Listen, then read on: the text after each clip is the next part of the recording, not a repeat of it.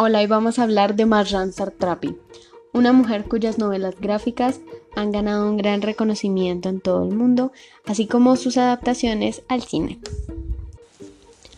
Sartrapi nació el 22 de noviembre de 1969 en Irán.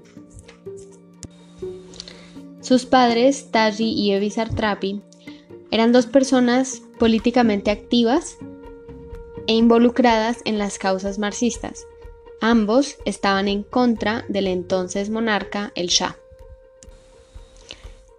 Después del triunfo de la Revolución Islámica y los cambios un tanto violentos en el país, los papás de Sartrapi decidieron enviarla a Viena, en Austria, a que recibiera una educación laica a los 14 años, en 1983. Más adelante, para estudiar en la universidad, Sartrapi volvió a Irán, a Teherán con su familia, en donde estudió comunicación visual en la Universidad Islámica Azad.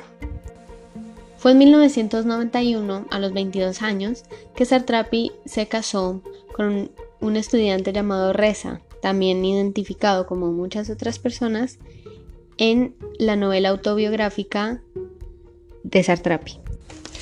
Más adelante, al mudarse a Francia, Sartrapi se dedicó a las novelas gráficas. Esto después de haber conocido a su mentor, el artista francés David Bouchard. En el 2000, Sartrapi publicó el primer segmento de su primera novela gráfica, que también resulta ser en parte autobiográfica. Su nombre, Persepolis.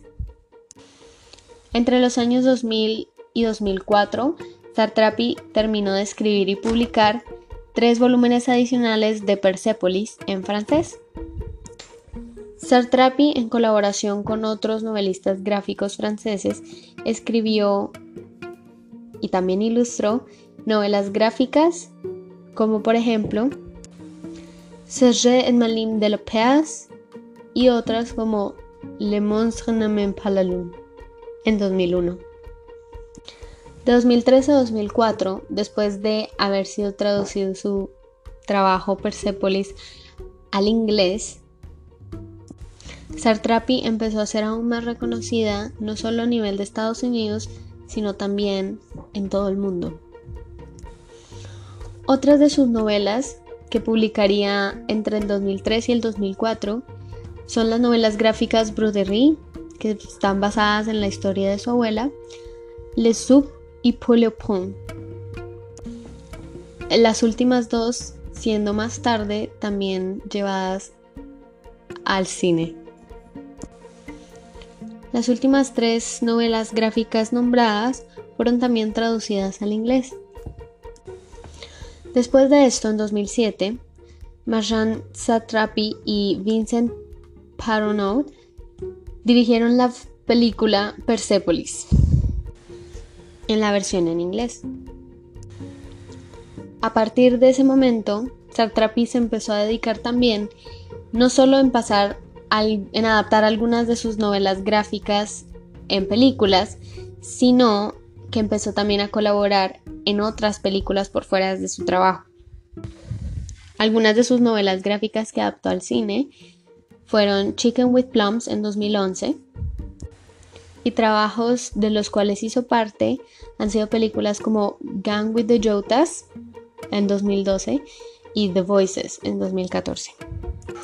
De sus trabajos más reconocidos han sido Persepolis y Chicken with Plums, ambas adaptadas al cine.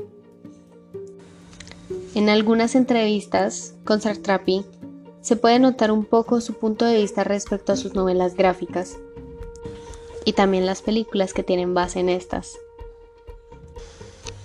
Sartrapi dice que al publicar su punto de vista, al hacer personal su trabajo, le está retirando un poco el lado político, social, el cual ya se puede ver en las noticias ella dice que es muy triste que en las noticias Irán se reduce a el velo, la barba y el arma nuclear hoy en día.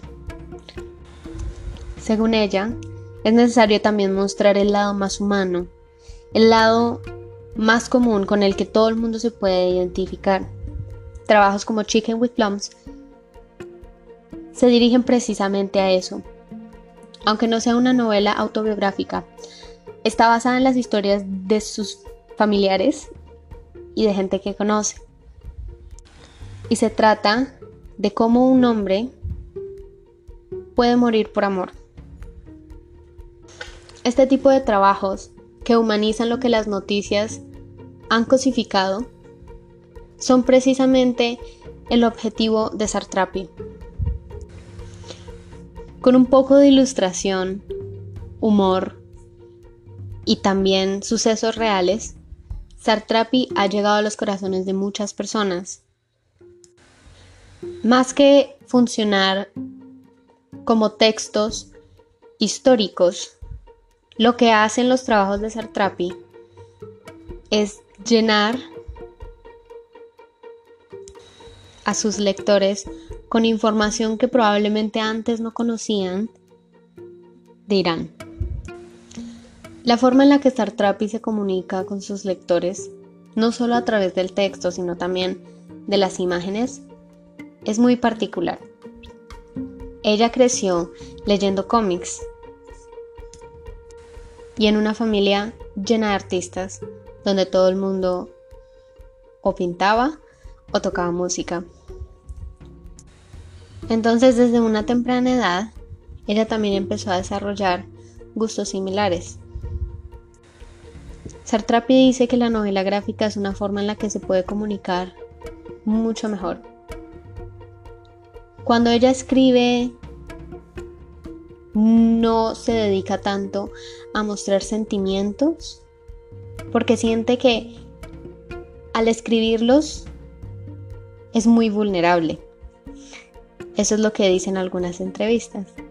Dice que es mucho más sencillo para ella mostrar con un dibujo todas las emociones que pudo estar sintiendo en ese momento.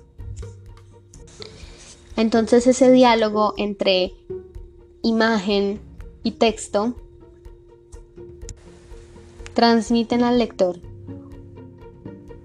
una historia muy balanceada entre información, emoción e historia.